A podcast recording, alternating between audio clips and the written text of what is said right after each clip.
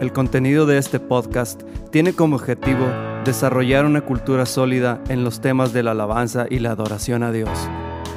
Mi deseo es que crezcamos en conocimiento. Espero que este audio te anime, te desafíe y te edifique. Que el Señor te bendiga. Hey, hola a todos, bienvenidos sean una vez más a este podcast Mi Dios y mi música, donde juntos estamos aprendiendo más acerca de la alabanza y la adoración a nuestro Señor Jesucristo. Quiero decirte que para mí es un privilegio y un placer enorme poder compartir la palabra de Dios contigo. Estamos en el episodio número 11, al que he llamado soy un sacerdote. Y déjame decirte que en cierta ocasión yo me encontraba en una fila como de unas 20 personas. Recuerdo que necesitaba renovar las placas de mi carro o algún documento parecido. Bueno, lo importante es que la fila no avanzaba y hacía un calor insoportable. Al llegar mi turno, Obviamente me pidieron mi identificación. Y recuerdo que se me había extraviado mi credencial y pues yo en ese día me había aventurado en creer que no me la pedirían. Lamentablemente no fue así. Pues el trámite no lo pude hacer. Me regresé algo molesto a la casa y pues había perdido parte de mi tiempo o parte del día solo por no ser responsable y haber tramitado primero mi identificación nueva. Creo que si estamos en el ministerio de la alabanza, debemos saber quiénes somos y qué tenemos que hacer a la hora de asistir a la iglesia. Debemos saber nuestra identidad. En este episodio nuevo hablaremos de este tema. Hay una frase que muchos decimos y es que todos somos hijos de Dios. Pero ¿qué tan veraz es esta frase? Vayamos a lo que dicen las escrituras. La Biblia dice en Colosenses 1:16 todos somos creación de Dios. Dice, porque en Él fueron creadas todas las cosas, las que hay en los cielos y las que hay en la tierra, visibles e invisibles. Sean tronos, sean dominios, sean principados, sean potestades, todo fue creado por medio de Él y para Él. Entonces, todos, en realidad, todos somos creación de Dios. Y en San Juan 3:16, la palabra de Dios dice que porque de tal manera amó Dios al mundo.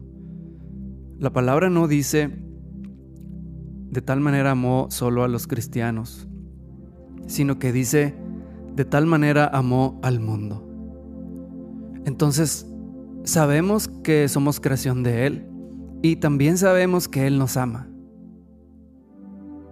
Sin embargo, en San Juan 1.12 dice de la siguiente manera, mas a todos los que le recibieron, a los que creen en su nombre, les dio potestad de ser hechos hijos de Dios. Hay una diferencia entre un hijo de Dios y una persona que no le ha recibido a Él. Porque aquí nos dice la palabra de Dios que todos a todos los que le recibieron, a los que creen en su nombre, el Señor les ha dado la potestad o el derecho de ser hijos de Dios. Primera de Juan 3:10 dice, en esto se manifiestan los hijos de Dios y los hijos del diablo. Todo aquel que no hace justicia y que no ama a su hermano no es de Dios. Claramente lo dice la palabra que no es de Dios. Entonces, si tú no haces, no eres justo, no eres una persona justa, o no amas a tu hermano, pues aquí dice la palabra de Dios que no eres de Dios. Por lo tanto, quizás escuche un poco fuerte, pero la palabra denomina a estas personas como hijos del diablo. Ahora, esto lo dice la palabra de Dios. Claramente la Biblia nos dice aquí que no todos somos hijos de Dios. Aquí nos habla de dos tipos de hijos, los hijos de Dios y los hijos del diablo. Pero nosotros que hemos recibido a Cristo en nuestro corazón, Él nos ha dado la potestad de ser sus hijos. Y los que no le han recibido aún, no les ha dado esa potestad. Ahora, yo soy hijo de Dios porque yo hago la voluntad de, Dios. Porque yo le recibí un día en mi corazón a Cristo. Entonces, ahora, a mí el Señor me ha dado el privilegio de ser padre de tres hijas. Ellas gozan de ciertos privilegios solo por ser mis hijas.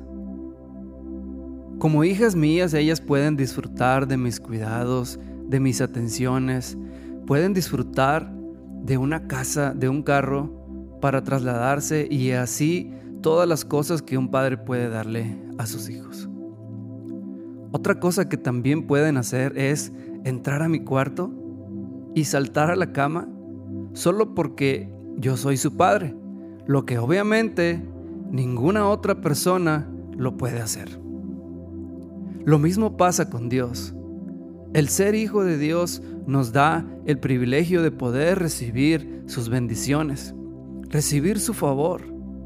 Podemos disfrutar de su hermosa presencia en nuestra vida.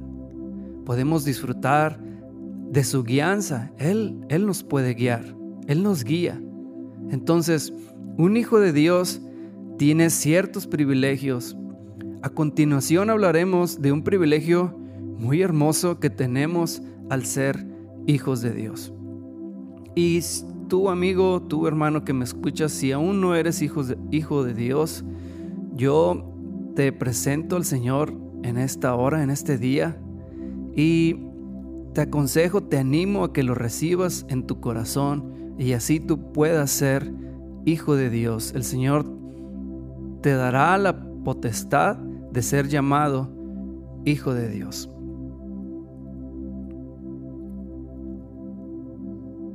Entonces, al momento que usted acepta a Jesús como su Salvador o, o, el día que usted aceptó a Jesús como su Salvador personal, usted fue elegido. Usted nació de nuevo.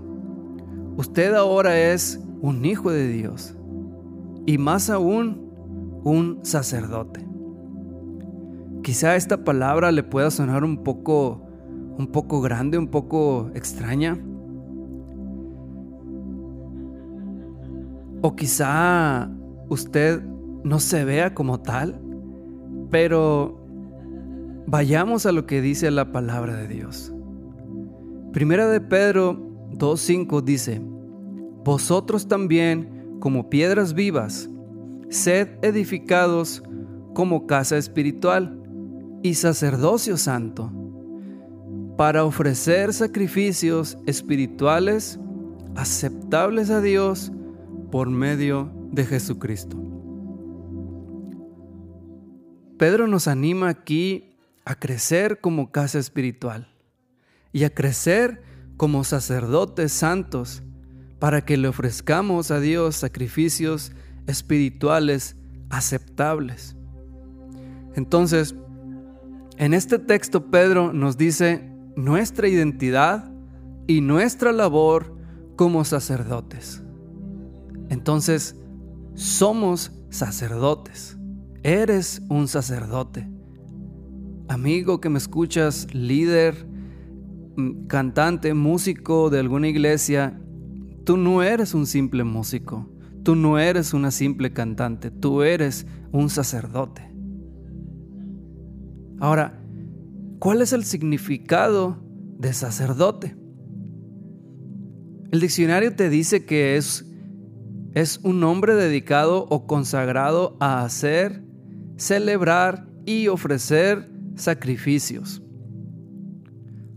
Tanto en hebreo, en griego y en latín, la palabra sacerdote denota a alguien que ofrece sacrificios. Ahora ya no se hacen sacrificios como en el Antiguo Testamento. Ahora los sacrificios son espirituales y se ofrecen desde el altar de nuestro corazón, con humildad, con sinceridad y con seriedad. Amigo, hermano, que me escuchas, eres un sacerdote. Como hijo de Dios puedes disfrutar de su presencia al ofrecer sacrificio de alabanza. Continúa diciendo en 1 de Pedro 2 en el versículo 9, dice de la siguiente manera, mas vosotros sois linaje escogido, real sacerdocio, nación santa, pueblo adquirido por Dios, para que anuncies las virtudes de aquel que os llamó de las tinieblas a su luz admirable. Pedro nos confirma una vez más nuestra identidad Aquí Pedro le está hablando a los cristianos. Y si tú eres cristiano, si tú has aceptado a Cristo en tu corazón, te está hablando a ti. Somos linaje escogido. Somos real sacerdocio. Es muy importante que sepamos nuestra identidad y qué hacemos en la iglesia. Dios nos ha llamado a servir dentro de la iglesia como sacerdotes. Ahora, ¿para qué quiere Dios que seas un sacerdote? Pues lo dice en el texto que acabo de leer, para anunciar las virtudes de aquel que nos llamó de tinieblas a su luz admirable. Dios quiere que te mantengas ofreciendo sacrificios espirituales aceptables para Dios por medio de Jesucristo él quiere que tú lleves una vida de sumisión delante de Él, pues sólo así te mantendrás en obediencia. Y así como dice o como dijo Juan el Bautista, es necesario que Él crezca para que yo mengüe. Deja que, deja que Jesús crezca en tu vida. El ministerio de Juan había llegado a su fin pues el ministerio de nuestro Señor Jesucristo ya había comenzado. En la medida que tú como sacerdote le ofrezcas sacrificios espirituales a Dios, Él crecerá y tú menguarás. Y así estarás lleno de Dios en tu vida. Y si Dios está en tu vida, las demás cosas el Señor te las añadirá, como lo dice su palabra. Ahora, ya sabes tu identidad. Eres un sacerdote. No te limites a ser un simple mecánico, un soldador, un plomero, un ingeniero, un licenciado, un arquitecto, lo que sea que tú seas la profesión la que, a la que tú, en la que tú estés eh, haciendo, o sea, no importa la profesión que tú seas, tú eres más que eso. El Señor es tu creador, el Señor te ha creado a ti no para que seas un arquitecto, no para que seas un licenciado o un plomero o un lo que lo que seas el Señor tiene un propósito más grande aún. Y con esto no digo que, que, dejes de ser un, un, profesionista o que dejes de ser un plomero o que dejes... No, el Señor te ha dado esa, esa vocación, esa profesión para que tú puedas traer alimento a tu casa para que tú puedas comer, pero el Señor tiene un propósito aún más grande en tu vida y es que tú asistas a una iglesia y puedas ofrecer sacrificios de alabanza, sacrificios espirituales y aceptables para Dios. Dios te ha dado un oficio aún más alto y es el ser un sacerdote. Ahora ya sabes tu identidad. Ahora ya sabes que eres un sacerdote, como lo dice su palabra. Para mí ha sido un privilegio haber compartido la palabra de Dios contigo, haber compartido esta enseñanza, haber compartido este episodio número 11 al que he llamado Soy un sacerdote. Recuerda que estamos edificando, estamos creciendo en alabanza y servicio a Dios. Quizá ahorita por lo que estamos pasando, la cuarentena, la, enfermedad, la pandemia esta del COVID-19, quizá ahorita no podamos asistir a la iglesia y no podamos aplicar esto que estamos aprendiendo, pero yo creo que este, este tiempo el Señor lo ha diseñado para que crezcamos en conocimiento, para que crezcamos en su palabra y así, cuando regresemos a la iglesia, sepamos lo que estamos haciendo. Sepamos de una mejor manera cómo es el servicio a Dios. Cómo puedo servir de una mejor manera. Cómo puedo ministrar de manera excelente a nuestro Señor Jesucristo. Doy por terminado este episodio número 11 ya. Y quiero bendecirte en el nombre de Jesús. Quiero animarte a que busques más del Señor, a que lleves una vida en obediencia a Él, una vida de sumisión a Él. Espero que este audio te haya edificado, te haya animado y también que te haya desafiado. Para mí ha sido un privilegio haber compartido la palabra de Dios contigo. Que el Señor te bendiga y te guarde en esta hora.